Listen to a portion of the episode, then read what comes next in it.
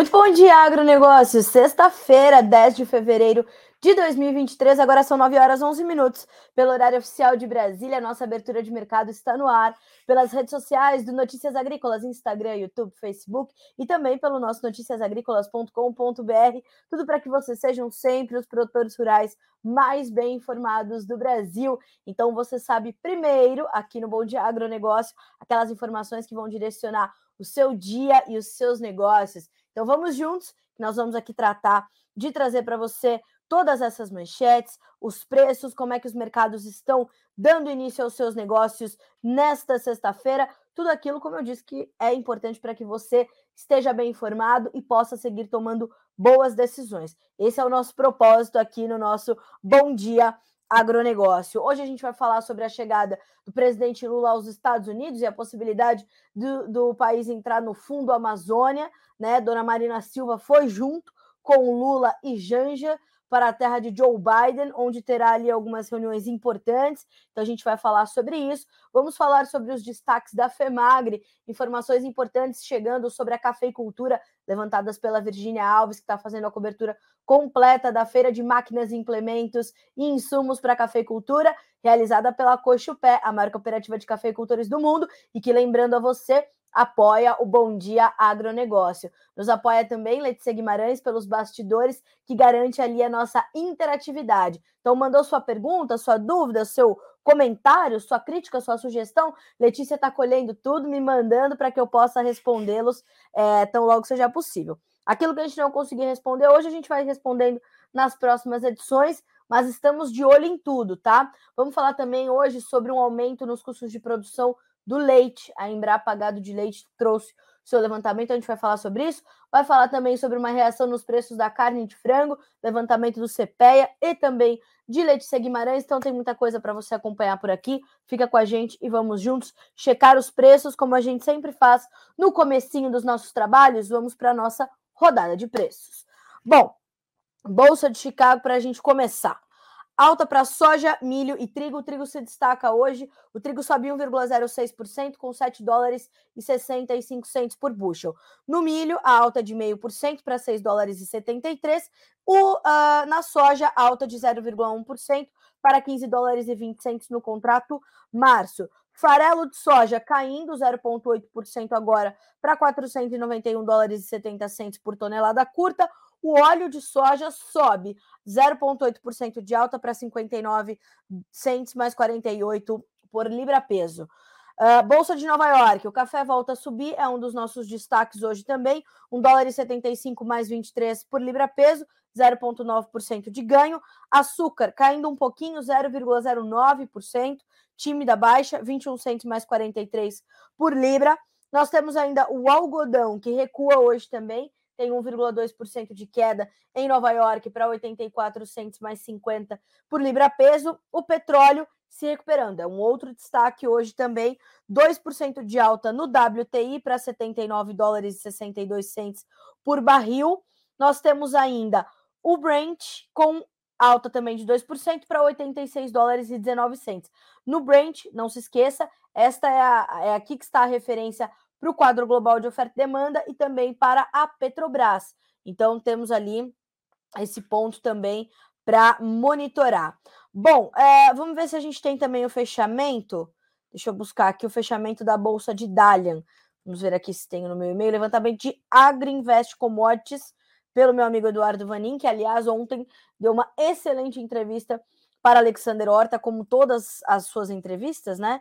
É, trouxe essa essa perspectiva toda sobre o, o, o, o cenário distinto que temos para a soja nesse momento. Temos dois cenários específicos para a soja, já já a gente vai falar sobre eles, mas fechamento na bolsa de Dalian, levantamento da Agriinvest pelo Eduardo Vanin. Farelo em baixa, óleo em queda, milho recuando e o suíno vivo em alta, tá? Nessa nesse fechamento já de sexta-feira. E ó, o Vanin também adianta que a China continua comprando soja nos Estados Unidos. Só ontem e hoje, traders falaram de novas compras de soja americana no custo e frete para embarque fevereiro, cerca de cinco barcos, tá? Então é, é, soja, né? Não é pouca soja, não. Então estamos ali de olho nessas informações também, nessa demanda americana, essa demanda chinesa, melhor dizendo, ainda focada no mercado americano de soja. Estamos acompanhando, estamos de olho, tá? Bom, falamos aqui sobre os nossos preços, né? Eu quero agora ir para um outro grupo de commodities, que não as agrícolas. Falamos um pouquinho do petróleo, mas temos gás natural caindo 0,2%. Aliás, vamos falar um pouquinho também sobre os preços da ureia. Ontem entrevistamos Jefferson Souza. Preços da ureia em queda livre. Já já a gente traz esse destaque para ti, tá? Quando a gente for ali puxar também para os preços do petróleo. O ouro subindo 0,2%, perdendo, perdendo 0,2%, caindo. A prata também com baixa de 0,2% e o cobre com uma baixa um pouco mais acentuada de 1,12%.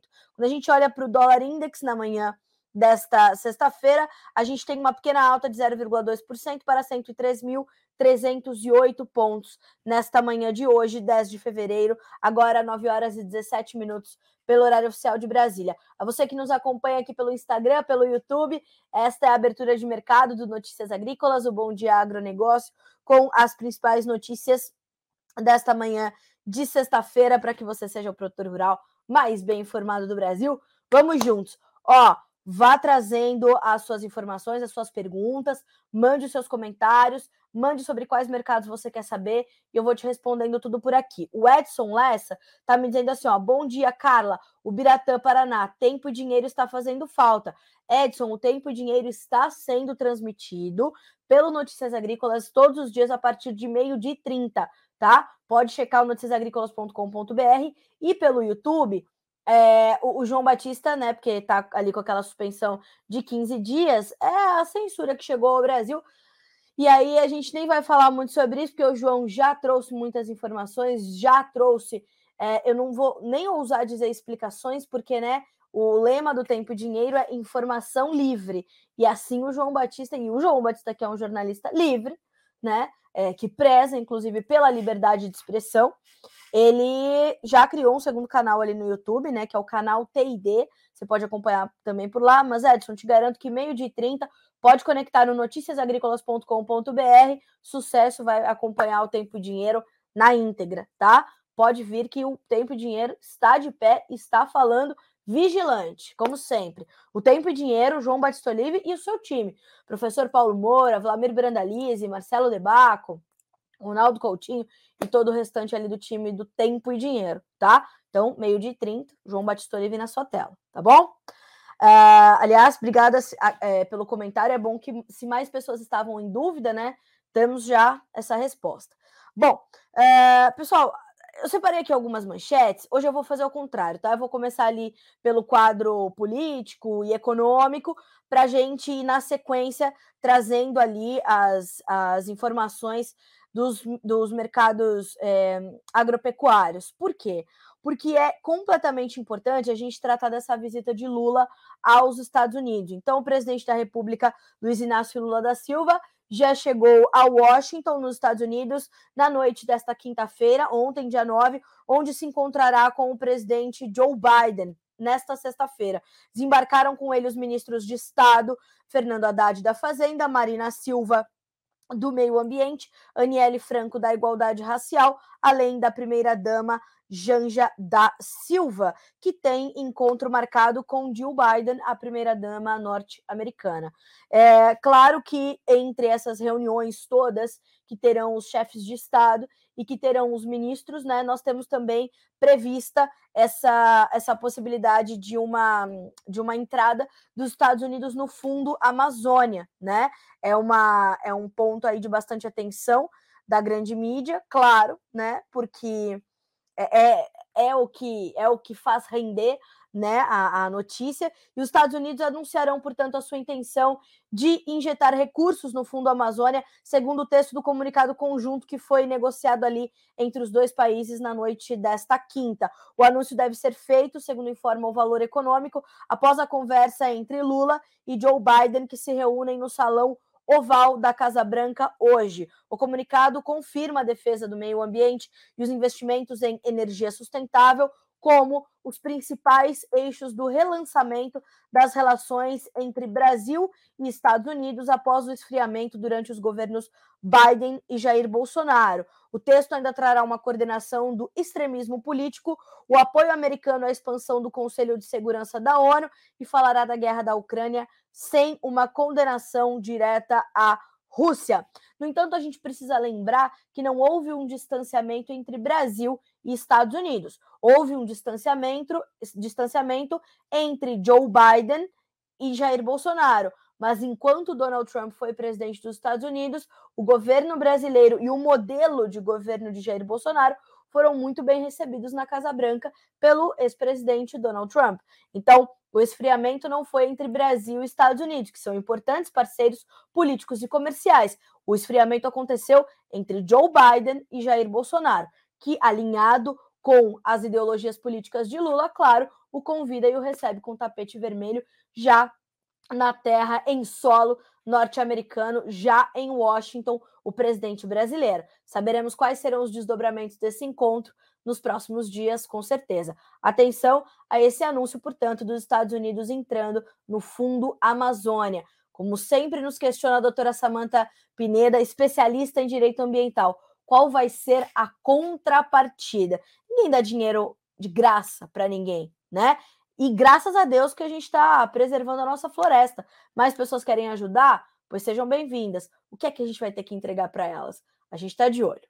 Bom, Falamos então de Lula nos Estados Unidos, vamos falar um pouquinho sobre a questão do mercado do petróleo. É um dos meus primeiros destaques na manhã de hoje, porque a gente tem ali altas expressivas, né? A gente está falando de altas ali de 2% entre os contratos do Brent, entre os contratos, contratos do WTI, e isso mostra que há uma tentativa ali de recuperação, né? É, porque nós temos ali uma, esse movimento de escalada nos preços do petróleo é, os preços testaram algumas baixas ontem, mas isso depois de três sessões consecutivas de alta. Então, subiu segunda, terça, quarta, quinta realizou lucros, hoje volta a subir. É, e o que nos aponta aqui a equipe da Agriinvest também sobre este macro cenário. Diante da véspera, sexta-feira, de grande aversão ao risco, com um movimento de grande queda para as bolsas e alta para o dólar. Para, os, para as commodities, o movimento é de alta, de olho na escalada do petróleo. Então, se lembram que ali na nossa rodada de preços, eu trouxe ganhos para soja, milho, trigo, trouxe altas para o óleo e também para café, né? O algodão só que está recuando um pouquinho, porque não voltou a subir? Não, não, está caindo ainda. Uh, então, a gente tem esse cenário. Alta para as commodities, principalmente para as commodities não agrícolas, né? Esse, em exceção aos grãos uh, e também ao café. Bom, uh, petróleo. Petróleo está de olho em uma série de é, é, situações nesse momento. A manutenção da, do conflito entre Rússia e Ucrânia e as sanções ali da União Europeia aos russos. A questão da, da, demanda da China voltando à normalidade, a China voltando à normalidade, né? Voltando a, a, abrir a sua economia, abrir as suas fronteiras. Ah, Carla, mas isso já começou a acontecer no final do ano passado. Sim, mas o mercado está entendendo ainda como isso vai acontecer e a China está reagindo ainda para vir aí com uma demanda que estava represada, né? Os, alguns especialistas apontam inclusive para isso, para essa demanda represada da China, né? Um cheque bem poupudo que os chineses têm para gastar aí nessa, nessa sequência, porque estavam ali três anos presos, né? Por conta da pandemia. Então nós temos essa essa, essa condição. De outro lado, a gente tem, ah, sim, a questão do terremoto também ali que pegou a Turquia e a Síria, que inclusive já leva o número de mortos a mais de 21 mil pessoas. Algumas instituições, né, o governo turco e o governo sírio afirmam que pode haver 180 mil pessoas sob os escombros ainda, né? E eles têm tirado muitas pessoas com vida, o que graças a Deus acontece, não só pessoas, mas animaizinhos também, né? Muitos cachorros ali é, é, chegando também, graças a Deus, à luz novamente. Então a gente tem ali um, um, um cenário de destruição completa, mas, né, é, pela misericórdia divina, seja daquilo que você acredita, tem ali vida embaixo de toda aquela destruição, uma coisa louca. Então podem ter 180 mil pessoas soterradas ali. E é, esse é um outro ponto importante, né? Dada a importância ali da região, para o mercado de petróleo e tudo mais. Então, esse ponto também está na conta. Então, a gente tem esses pontos do lado positivo para o preço, pelo amor de Deus, mas nós temos ali também é, um pano de fundo ainda de uma recessão global muito forte, né? Também apontado aqui pela equipe da Greenvest. Veja, a aversão ao risco tem como pano de fundo o medo de uma recessão global, dado o movimento de elevação de juros que ainda deve perdurar nos Estados Unidos e na Europa. Jerome Powell, presidente do Federal Reserve, falou esta semana sobre um período longo ainda de juros altos nos Estados Unidos. Momentaneamente, o medo da recessão se arrefeceu no Reino Unido após o PIB do quarto trimestre vir levemente no território positivo após uma queda no terceiro tri. Uma recessão técnica se dá quando, por dois trimestres consecutivos, temos o PIB negativo. Por aqui, veja, quero que você preste atenção nessa parte, tá? Por aqui, os ruídos de Brasília seguem pesando sobre nossos ativos. O embate entre a ala política e técnica do governo sobre a condução dos juros por parte do Banco Central parece ter surtido efeito. Ao que tudo indica, o presidente do Banco Central brasileiro deve trazer uma possível alteração na meta da inflação, elevando o centro da meta de 3,25% para 13,5% na próxima reunião do Conselho Monetário Nacional. Com isso, o teto da meta, esse é o centro, o teto passaria a ser de 5% contra os atuais 4,75, tá? Mesmo assim, abre aspas para o time da Greenvest, as expectativas inflacionárias seguiram acima do teto, pois estão em 5,78%, o que mostra, é mais um sinal e uma confirmação de que não há ambiente para se baixar os juros, né? E não é porque Roberto Campos Neto não é generoso o suficiente com o ministro Fernando Haddad, como ele já pontuou também nesta semana. Bom, falamos então sobre mercado de petróleo, sobre o mercado financeiro. Vamos agora desdobrar os mercados agropecuários.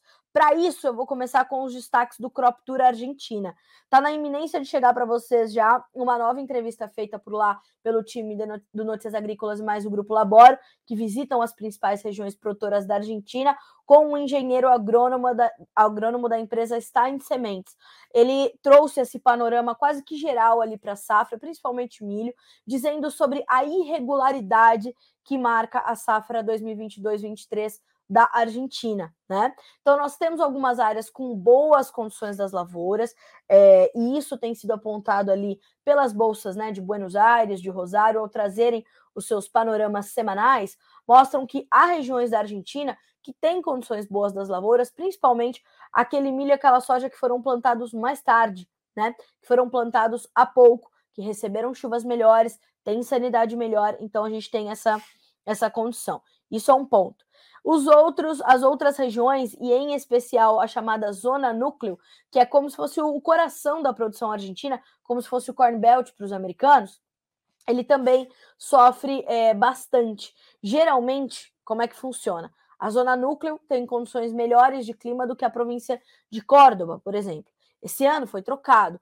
Córdoba tem condições um pouco melhores, em especial ali ao sul, né?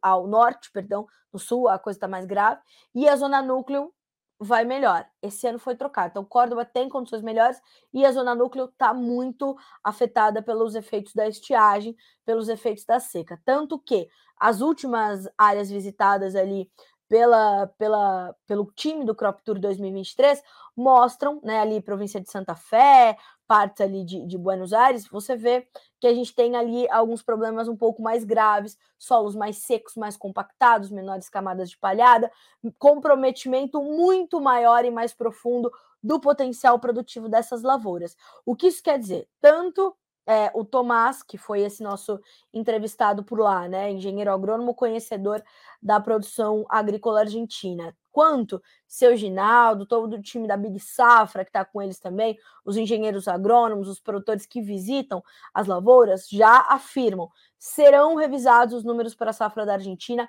indubitavelmente. Né? Não tem como a gente ter 41 milhões de toneladas, como estima o USDA, por exemplo.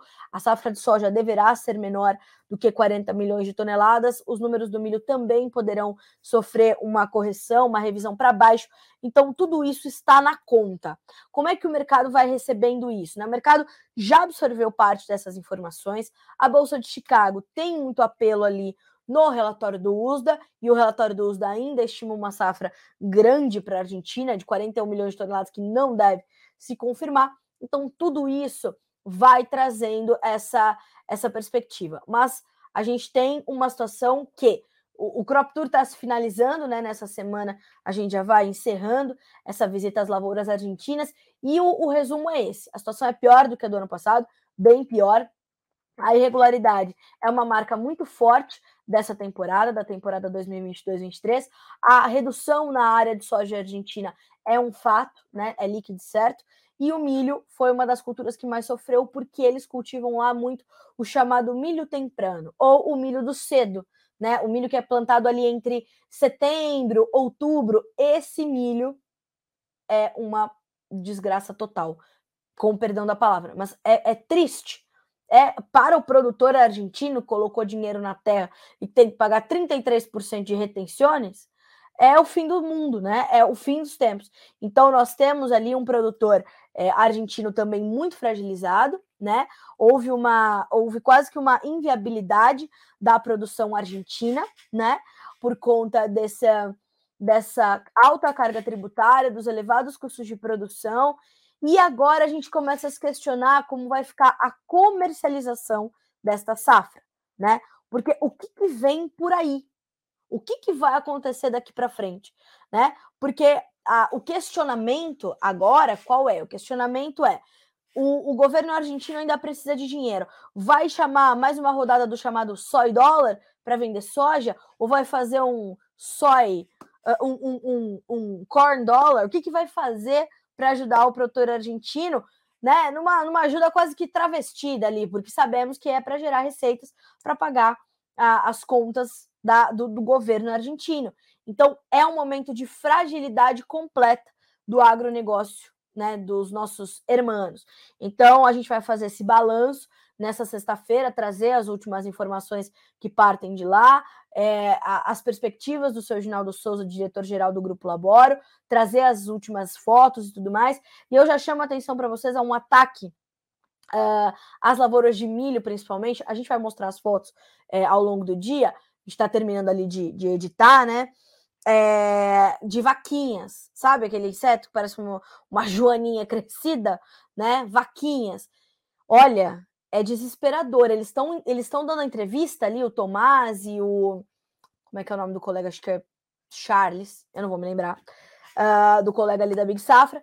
E era uma tristeza, assim, porque quase que entra na boca. E o menino tá dando entrevista, o engenheiro agrônomo, ó, nunca vimos um ataque como esse, é uma loucura total, é insano, vai tirar a produtividade do milho, né? E vocês vão ver que as fotos assim, é muita vaquinha, né? E mais um destaque, portanto, negativo que chega da safra 22-23 da Argentina, tá? Então, estamos monitorando e qualquer novidade a gente vai trazendo para vocês por aqui, tá bom? Não deixe de acompanhar, tem uma página especial para isso. O caminho é simples, ó. Você vai ali, menu, vou deixar aqui para você no Instagram, tá? Menu, especiais, crop tour, Argentina. Vou pedir para o nosso time colocar no, o link para vocês no YouTube também. Menu Crop Tour. Uh, menu especiais Crop Tour Argentina 2023. Ali tem parada por parada, dia por dia, todas as notícias e entrevistas que foram feitas e o que está chegando ainda das mãos do Daniel Olive, nosso diretor executivo, também está subindo tudo para essa página, tá? Vale a pena deixar aberta a sua página ali no seu navegador, vai atualizando e vai vendo ali dia por dia, parada por parada, Ali dá para ter um panorama completo da safra 22-23 dos argentinos, tá bem? Olha só, eu recebi uma pergunta aqui do Guilherme Agro MG. Por que não tá aqui com a gente na feira em Guaxupé, né? Na FEMAGRE? Poxa, Guilherme, alguém tinha que ficar aqui segurando a bandeira, né, meu amigo? A gente tinha duas equipes na Show Rural Copavel. Nós tínhamos, temos uma equipe aí, né? A Virgínia e o Renan estão por aí colhendo as informações na FEMAGRE, essa super feira, a principal feira para a cafeicultura brasileira. Já já tem Coromandel, hein? aí é o pessoal do Cerrado que vai sendo beneficiado. E é, tem também esse time na Argentina. Alguém tinha que ficar aqui segurando a bandeira, Guilherme, né? Para fazer o Bom Dia Agro, para falar dos outros assuntos, para cuidar do portal, com a, outro, a outra metade da nossa equipe que também está aqui nos ajudando nessa missão, né? Então nós tínhamos quatro quatro situações em andamento ao mesmo tempo, mais a rotina do portal, para que vocês sejam os produtores rurais mais bem informados do Brasil. Obrigada pela gentileza, viu, Guilherme? Na próxima, 2024, FEMAGRE me espere, que daí Bota alguém aqui para segurar a bandeira e vou fazer a cobertura da FEMAGRE. É, obrigada, viu? Bom, seguimos por aqui. Trouxemos os, os destaques do Crop Tour. O nosso assunto agora, inclusive, são os destaques da FEMAGRE 2023. E ó, já adianto, tá? Tem muita informação boa chegando pelas mãos da Virgínia, que hoje é uma referência na cafeicultura brasileira.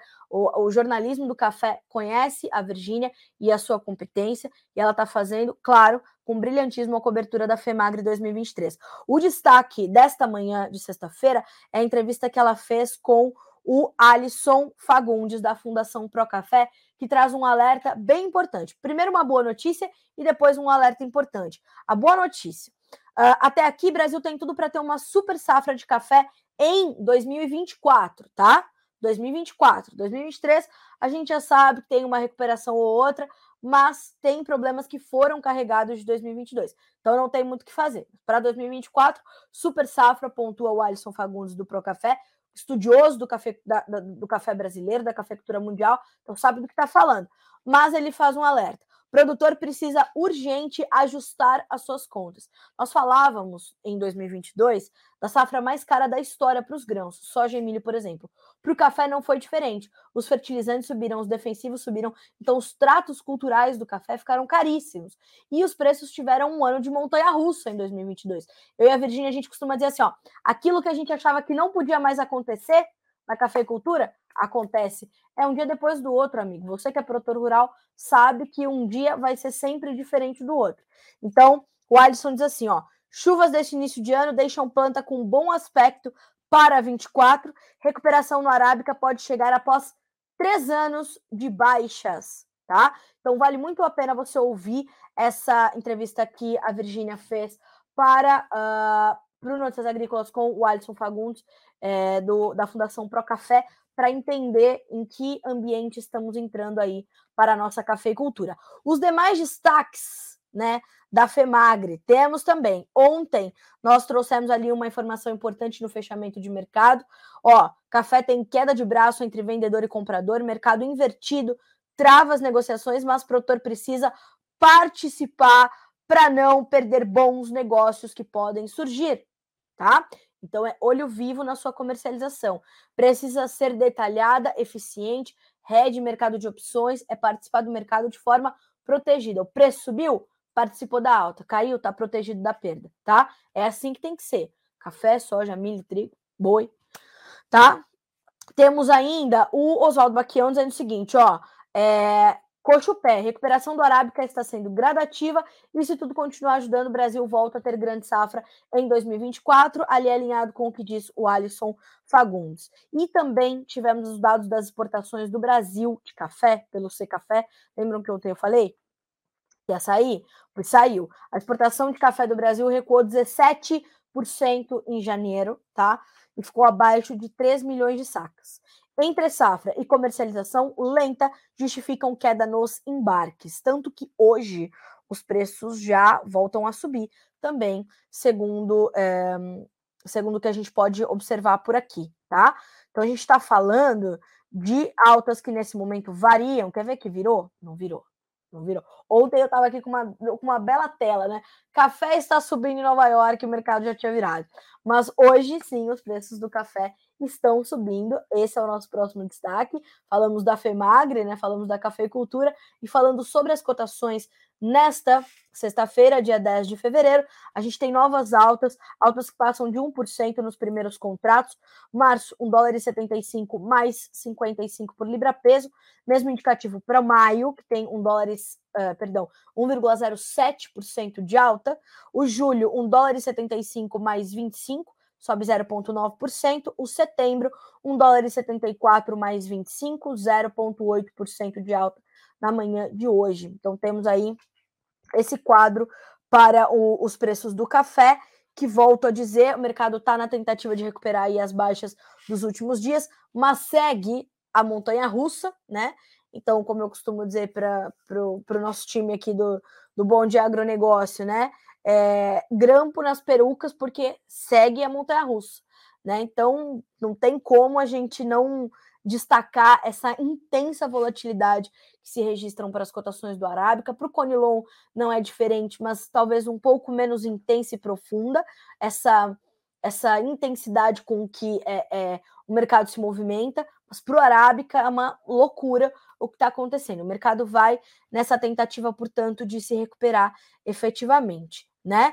Uh, e veja só o que diz Luiz Fernando Reis, analista da Cospé. Mercado segue travado e com poucas negociações, também no internacional, tá? Segundo ele, existe uma queda de braço entre comprador e vendedor, apesar do físico pagar mais para o produtor nesse momento. Mercado invertido está travando as negociações, mas o produtor precisa então ir participando para não perder esses bons negócios, né? Reforçando o que disse em sua entrevista ao Notícias Agrícolas. Então, atenção, olho vivo, o mercado ainda está refletindo também essa, essa diminuição nas exportações brasileiras de café em janeiro e tende ainda a ter um cenário de volatilidade, mas com patamares melhores do que observamos há alguns meses. Né? Então, vamos ter atenção a essas informações todas. Café subindo, portanto, na Bolsa de Nova York nesta manhã, sexta-feira. Vamos acompanhar se ao longo desse último dia de FEMAGRE sobem os preços e a gente fecha com o mercado em alta.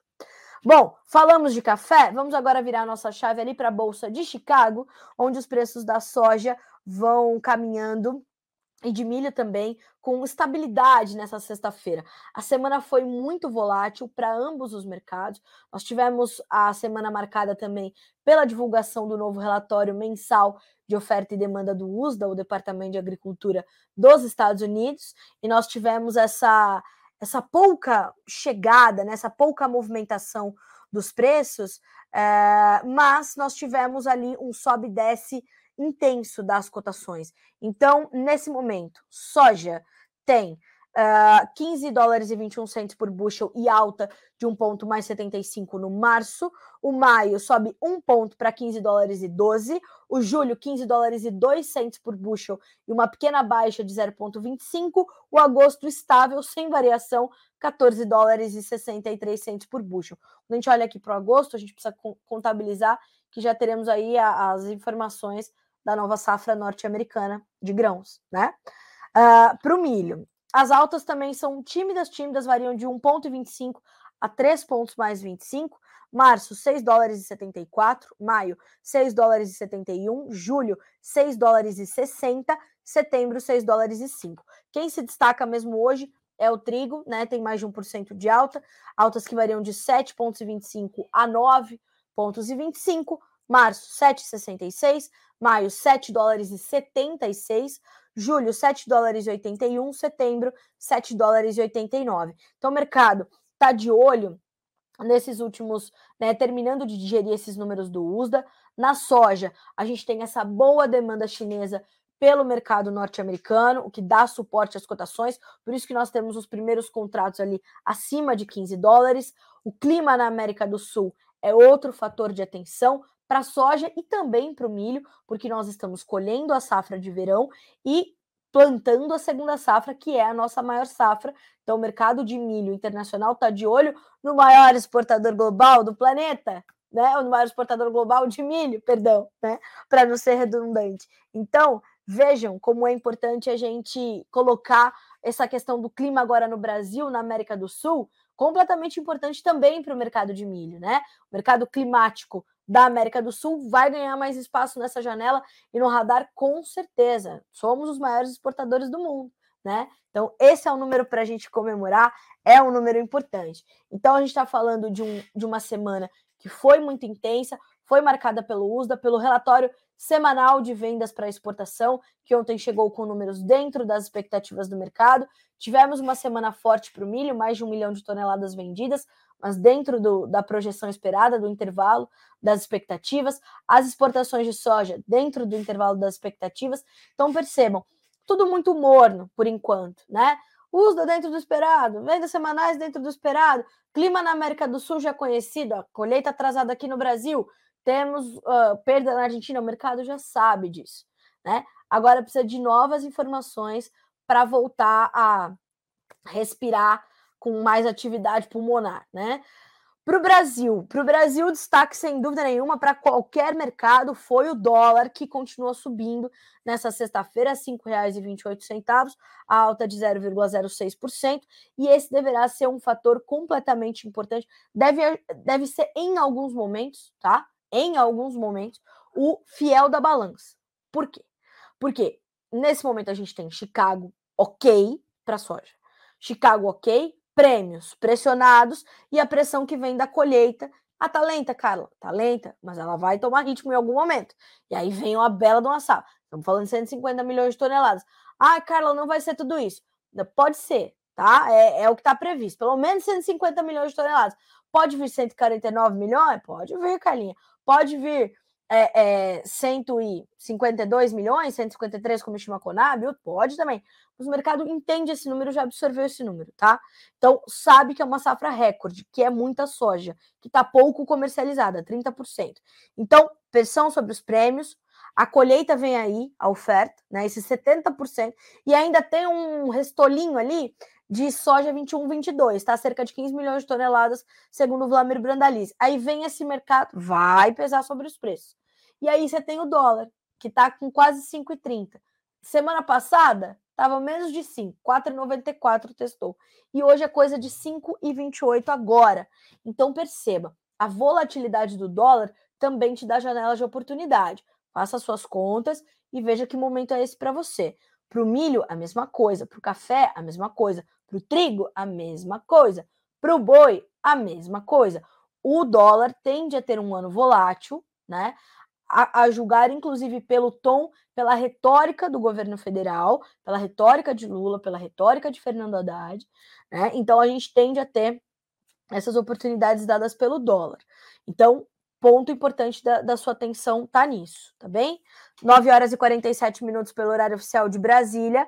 Uh, Para o milho, a gente vai trazer, a, junto disso, a movimentação dos negócios no mercado interno. Ainda um pouquinho travada, a liquidez ainda está meio atravancada, tem potencial para ser melhor.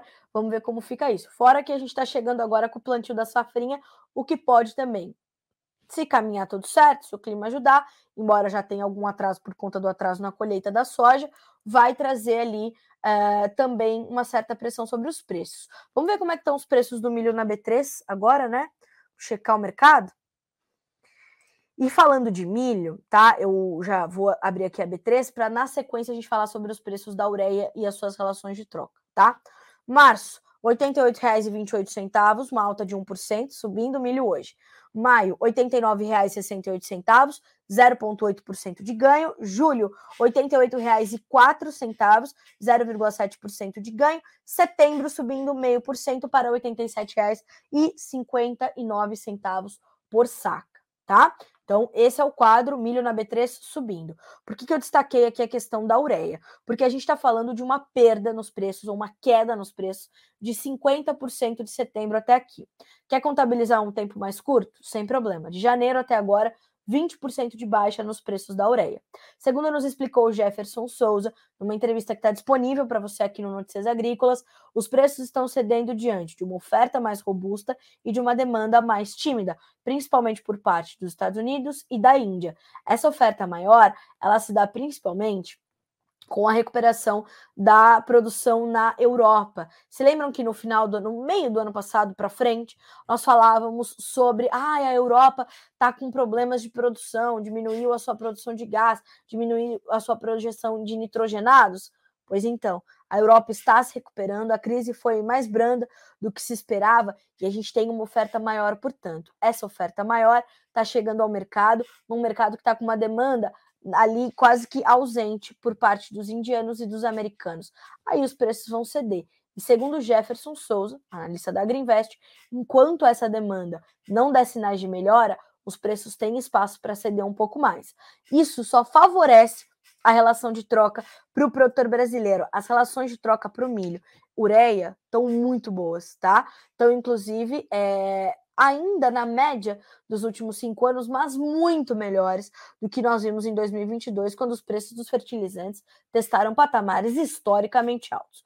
Então, vale a pena você acompanhar essa entrevista completinha de Jefferson Souza e fazer as suas contas. É momento propício para travar parte da sureia, tá bom? Cloreto de potássio e fosfatados, que eu sei que vocês estão querendo saber também, para soja principalmente.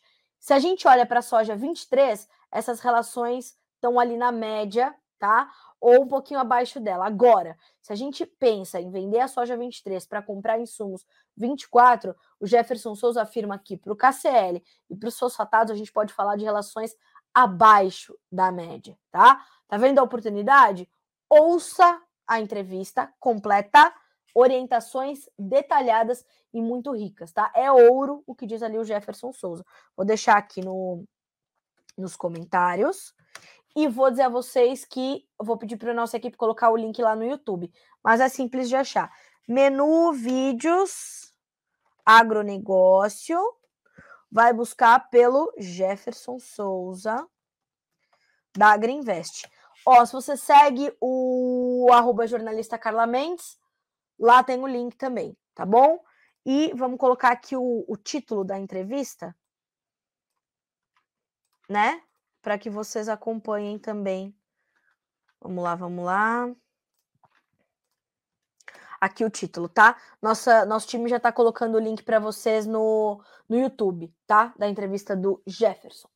Bom, é, seguindo por aqui, vamos falamos então sobre os preços de soja e milho. Eu queria falar um pouquinho sobre os preços do frango, que ontem a Letícia fez, inclusive um conteúdo disponível, um conteúdo exclusivo para as redes sociais, mas também para o portal, mas trouxe ali um resumão para você pelo nosso Instagram.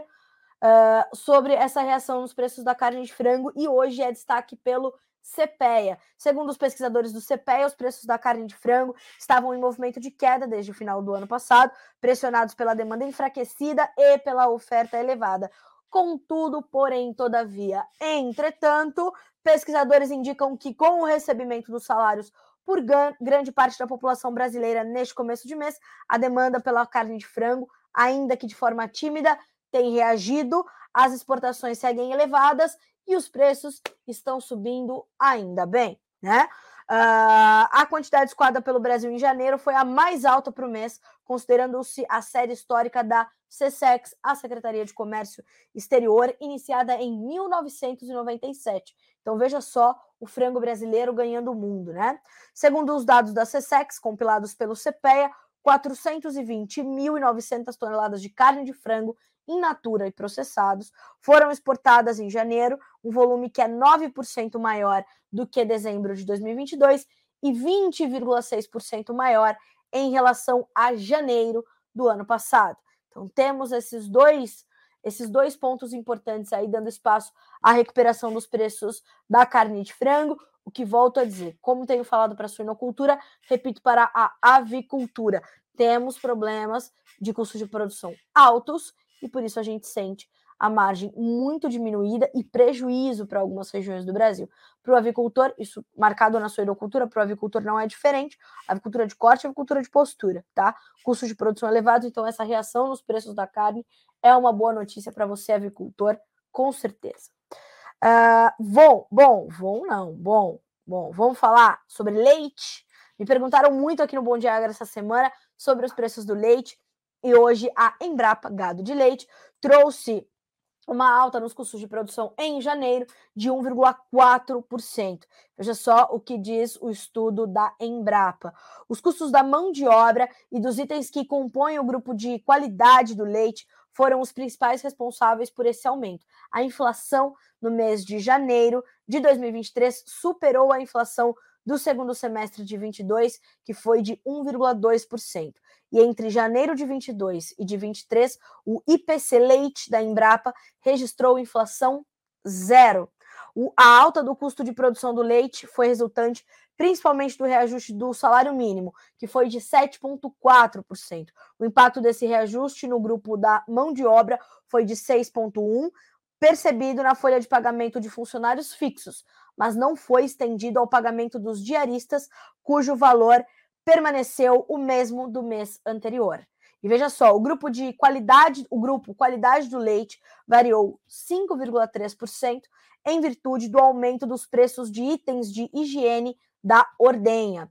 Outros três grupos tiveram variações positivas, mas abaixo da inflação do mês: minerais, volumosos e energia e combustíveis.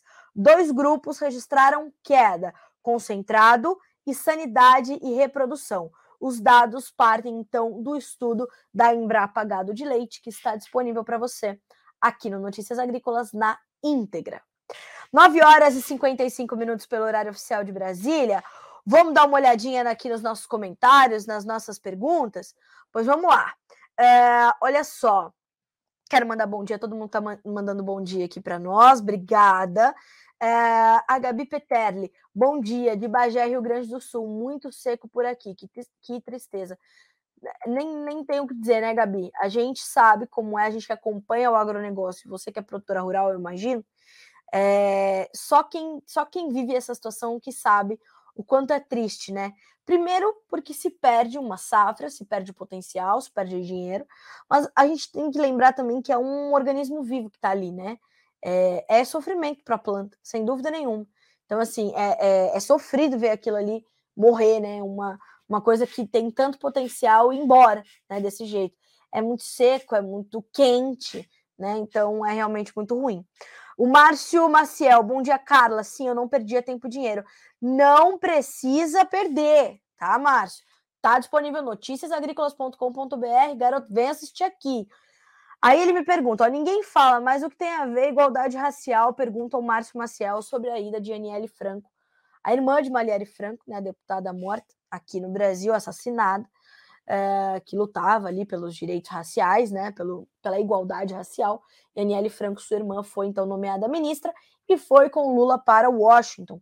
Uh, eles vão tratar dessas questões também da, de igualdade racial, principalmente porque recentemente nós tivemos a nova morte de um negro lá em Memphis, né, uh, pela polícia, uh, um garoto, né, jovem, um, um, um menino de bem, mas a polícia ali abordou de forma completamente equivocada. Né? A maior parte dos policiais que o abordaram eram policiais negros. E aí perceba né, como a polícia é completamente despreparada. E como a própria polícia não tem noção do que está acontecendo. E essa é uma realidade muito forte nos Estados Unidos, marcante, e que precisa ser realmente tratada. De repente, é por isso que a Aniele Franco está indo para lá. Né?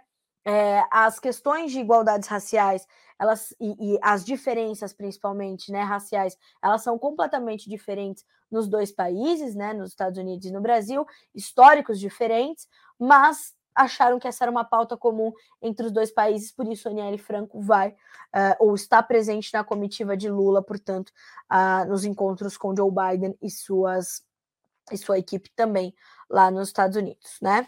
Uh, Jun Murakami, Fundo Amazônia, estão vendendo a Amazônia? É a pergunta. Pois é, Jun, o que está acontecendo, né? Quando a gente viu que seria retomado o Fundo Amazônia, quais foram as pontuações que nós fizemos aqui? É, nós precisamos entender, primeiro, como esses recursos que chegam né, de países estrangeiros serão geridos? Qual vai ser a transparência para auditar os projetos que serão é, realizados com a utilização desses recursos e o que esses países vão querer em contrapartida? A gente está falando de, um, de uma floresta riquíssima, né? Ali pode, pode existir tanta solução né? E será que a Noruega e agora os Estados Unidos acham que não, é só para manter a floresta em pé, porque a Amazônia é o pulmão do mundo? Esse, esse conceito, um, é ultrapassado, já é sabido que isso não acontece mais. Dois, ninguém dá dinheiro de graça para ninguém. Então tem que monitorar, tem que manter o olho vivo e entender, porque aqui dentro eles não vão mandar, né? É preciso entender. Trata-se de uma questão de soberania nacional. Né? Então a gente está falando de, da Amazônia que está dentro do Brasil, é assunto do Brasil né?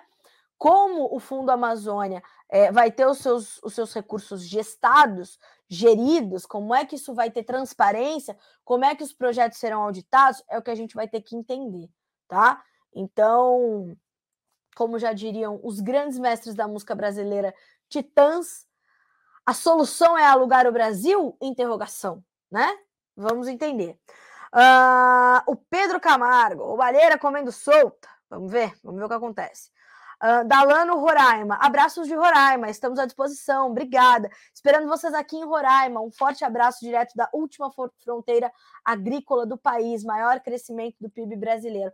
Nós já tivemos muitas, eu pessoalmente não, é, mas é, o Notícias Agrícolas já fez a cobertura de várias colheitas da soja por aí, fez uma matéria é, completa sobre como Roraima se destaca, né? Nesse país, como a, é tão importante Roraima que a Embrapa fez uma soja só para vocês, né? É a chamada soja Tracajá, uma variedade desenvolvida para Roraima, que está no hemisfério norte, que segue o calendário norte-americano ali de plantio, né? Então, quando estamos colhendo, eles estão plantando, e quando estamos plantando, eles estão colhendo, é uma coisa louca. É o Brasil continental. E a, a Roraima tem essa importância muito forte, é uma soja diferenciada, a soja que se colhe em Roraima, é uma soja que tem mais óleo, é uma soja que tem mais luminosidade, né, ali no, durante o seu ciclo de, de produção e desenvolvimento. Então, é Roraima, né? Roraima, estrela do Brasil, com certeza, né? Uh, já respondi aqui o Guilherme porque que eu não tô na FEMAGRE. Agora, Guilherme, se puder me mandar um, um cappuccino da Cochupé pela Virgínia, não vou achar ruim, tá? Não vou achar ruim, excelente. uh, vamos lá. Carla, chama aquele advogado especialista sobre atualizar é, documentos das propriedades privadas contra invasões. Chamo doutor Albenir Querubini. O homem é uma fera. Vamos falar sobre isso. Pode deixar que coloco aqui na pauta. Semana que vem, doutor Albenir está conosco. A gente vai falar então sobre essa, essa situação, tá? Já estou aqui até separando esse, esse seu comentário e já vou falar com o doutor Albenir hoje, tá, Marco? e a gente traz para ti essa, essa entrevista na semana que vem, tá? Vanessa Fernandes, minha amiga. Bom dia, Carlinha. A partir de quando vamos ter informações da, da próxima safra de soja dos Estados Unidos? Isso pode refletir nos preços para o segundo semestre aqui no Brasil? Excelente pergunta, Vanessa. Sim, nas próximas semanas a gente tem o Outlook Forum, o Agriculture, Agriculture Outlook Forum do USDA, que é aquela primeira visão probabilidade da safra norte-americana. Nesse fórum, todo começo de ano acontece, o USDA traz as suas projeções, ainda não são estimativas oficiais, são projeções para a safra 2023-24, de acordo com, com a base histórica, né? Ah, o produtor está mais propenso a isso, mais propenso àquilo e tudo mais. Ali tem média de preço, tem média de produtividade, diária. Então, essas são as primeiras informações. Aí a gente começa a receber, nas semanas seguintes, os prospective plantings, que são áreas estimadas oficiais. Aí são as primeiras projeções estimativas oficiais para a safra 23-24, já com base na pesquisa com os produtores, ouvindo os produtores. Aí a gente já tem uma ideia maior e mais forte, mais consistente de como será efetivamente a safra 23-24 dos Estados Unidos. E aí sim, tanto nós teremos os efeitos sobre os preços que nós já temos. Por exemplo, a gente está falando de uma soja agora. Vamos abrir aqui a tela de Chicago. Pessoal, isso é uma informação aberta, tá? Qualquer pessoa pode ver isso, qualquer pessoa pode checar lá o cmegroup.com uh, eh, e abrir lá as cotações dos mercados. Tem um delayzinho, mas é, eh, para a gente fazer esse, compara esse comparativo e trazer o paradoxo aqui, o paralelo para a Vanessa, é o suficiente. Se a gente olha para o maio, vamos colocar o maio, né? Que agora, o março ainda é o contrato mais negociado. A gente tem 17.570 contratos sendo negociados no contrato março. É, 15 dólares e 21 centos por bushel, a última referência. Quando a gente vai lá para o março de 20, 24, ou para o novembro, vamos para o novembro, né? Ou para o setembro, setembro, novembro, 13,93 no setembro, 13,60 no setembro, 13,63 no novembro. Então perceba, a gente já tem esse, esse spread, essa diferença, né? O agosto já aponta é, quase um dólar menos do que março. Então estamos tá, falando de agosto com 14,62, março, março 23, 15,21, agosto 14,62, setembro 13,93 novembro 1363. Então, sim, a sua pergunta, além de muito inteligente e muito importante, é, faz total sentido. A resposta é sim, vai impactar nessa né, possibilidade é, a chegada das, das, das, informações ali da safra 23-24. Então, já nas próximas semanas, Outlook Forum, na sequência é esperar pelo Prospective Plantings, aí sim, projeções mais consistentes da safra 23-24. Viu, Van? Obrigada pela sua pergunta. Ah, Gabi Peterli falando que estão ansiosos né, pela chuva. Ótimo dia também, pessoal da Agro João. Uh, o mercado do arroz está derretendo, algum sinal de recuperação? Agora a gente vai ter preços em queda mesmo. É colheita, né, Valmar? Então os preços estão pressionados. A gente, inclusive, destacou aqui essa semana o mercado do arroz pelo CPEA.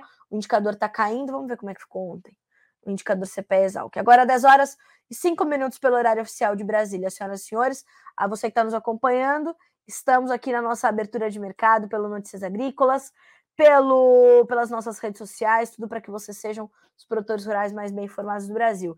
Indicador CPE Exal, que ontem fechou estável, R$ 87,98 por saca de 50 quilos, tá? Aqui no YouTube, Danilo Padovani de Sacramento, Minas Gerais. Uh, o Cláudio Rodrigues de Ibiá, Minas Gerais. Bom dia, Carla. Bom dia.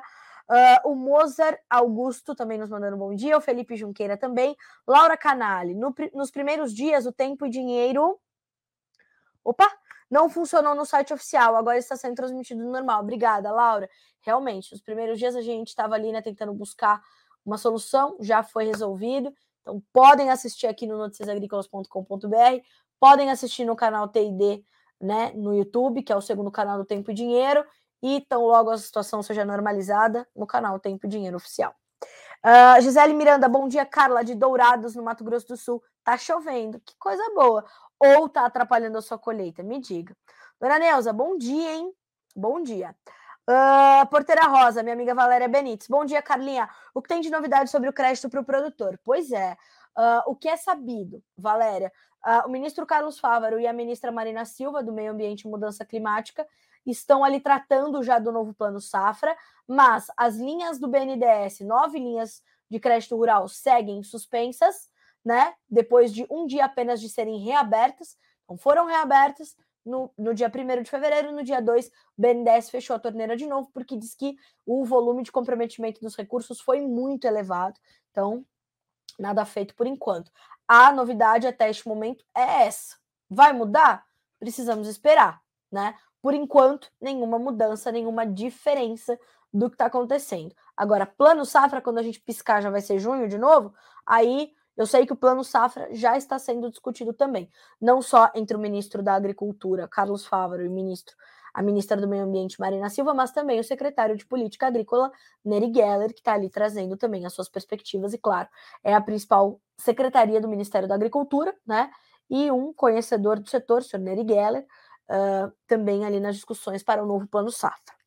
Uh, Nivaldo Forastieri, meu grande amigo, meu grande parceiro aqui no agronegócio, desde sempre, né, Nivaldo? Obrigada, viu? Bom dia para ti também, meu amigo. Obrigada pela gentileza. Uh, o Joaquim Teixeira, com a guerra na Ucrânia, esses europeus estavam comprando lenha para tomar banho e vem falar de Amazônia, não é, Joaquim? É tensa a situação. É lenha, é carvão, reativando minas e tudo mais. É assim, né? 23. Uh, o Mozart Augusto, Carla, se fala, em, se fala em garimpo ilegal. Isso significa que existe garimpo legal. Quem tem essa autorização para retirar o nosso ouro? Pois é, essa é uma, essa é uma discussão antiga, né, Mozart? E a gente precisa sempre fazer esses questionamentos, porque a grande mídia não vai falar sobre isso. A mesma situação é a questão dos Yanomami né? Ah, eles estão desnutridos. O, as aldeias parecem campos de refugiados, campos de guerra. Eles estão ali é, com índices elevados de doenças fatais. Gente, não, so, não é porque eles são Yanomamis ou porque eles são Kaueté, não é porque eles são Kaingang, é porque eles são pessoas que eles têm que ser assistidos, né? Pelo amor de Deus, a gente está falando de vidas. A gente está falando de vidas humanas. Pelo amor de. Isso é isso é indiscutível. Agora, isso acontece há anos no Brasil, né? E a gente não viu a grande mídia que deveria ter feito, tá? Deveria ter feito. Se vocês conversarem com o João Batista que passou 30 dias lá com os Yanomami para entender o que estava acontecendo, ele vai contar para vocês, né?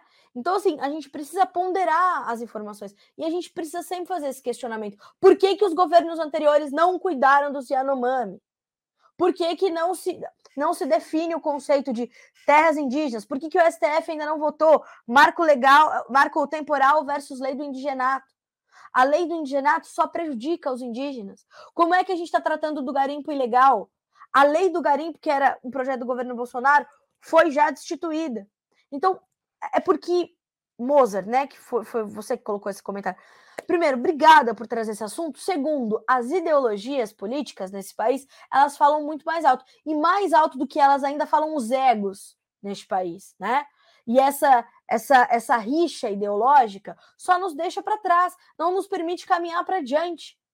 Eu sempre digo aqui, nós temos um líderes de barro nesse país, né? Completamente fragilizados. E número dois, ideologias políticas empoeiradas, romantizadas.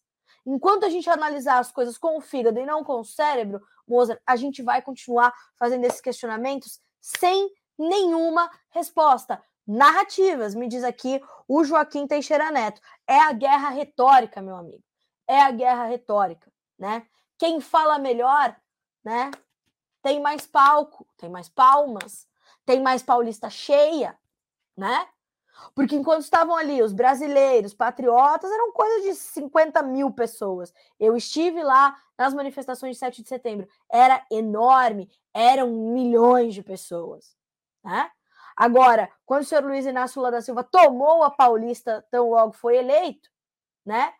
Foram lá, o amor venceu. Que amor, senhores! Né?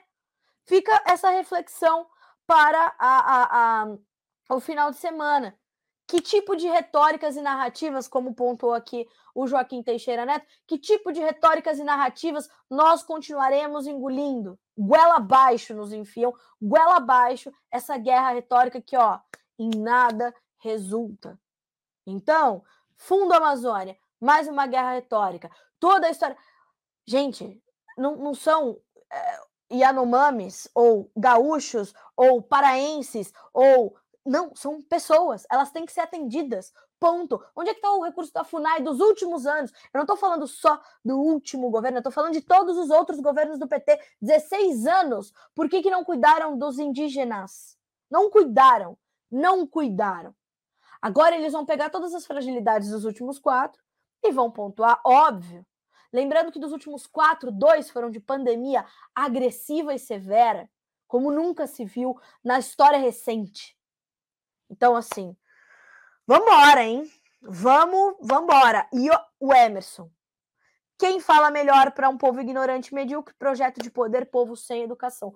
Pois então, Emerson, concordo contigo, meu amigo. O nosso papel, nós enquanto comunicadores, vocês enquanto formadores de opinião, enquanto líderes, né, deste setor, vamos continuar promovendo conhecimento. Conhecimento bom, amigos, é conhecimento compartilhado né? É conhecimento compartilhado. É isso que a gente tem que fazer. É nisso que a gente tem que trabalhar. Buscar com que as pessoas sai, saibam mais. Como diz o João Batista todos os dias no seu programa, saiam da caverna, né? Saiam das suas zonas de conforto. Vamos buscar a luz dos debates, vamos buscar a luz das informações, vamos aprofundar os diálogos. É isso que a gente precisa fazer e é isso que eu desejo que você faça no seu final de semana, né? Vamos continuar estudando, vamos continuar buscando, vamos continuar trabalhando, gerando emprego, gerando dignidade, produzindo, levando esse país para frente. Esse Brasil é gigante e é o Brasil dos brasileiros. Nove, nove horas, não, dez horas e 13 minutos pelo horário oficial de Brasília. Eu agradeço muito pela sua companhia nessa manhã de sexta-feira. Segunda-feira estaremos juntos novamente aqui no nosso Bom Dia Agronegócio. Mas a nossa programação continua recheada de boas coisas para que vocês sejam os produtores rurais mais bem informados do Brasil, senhoras e senhores. Até segunda, boa sexta, bom final de semana, até mais.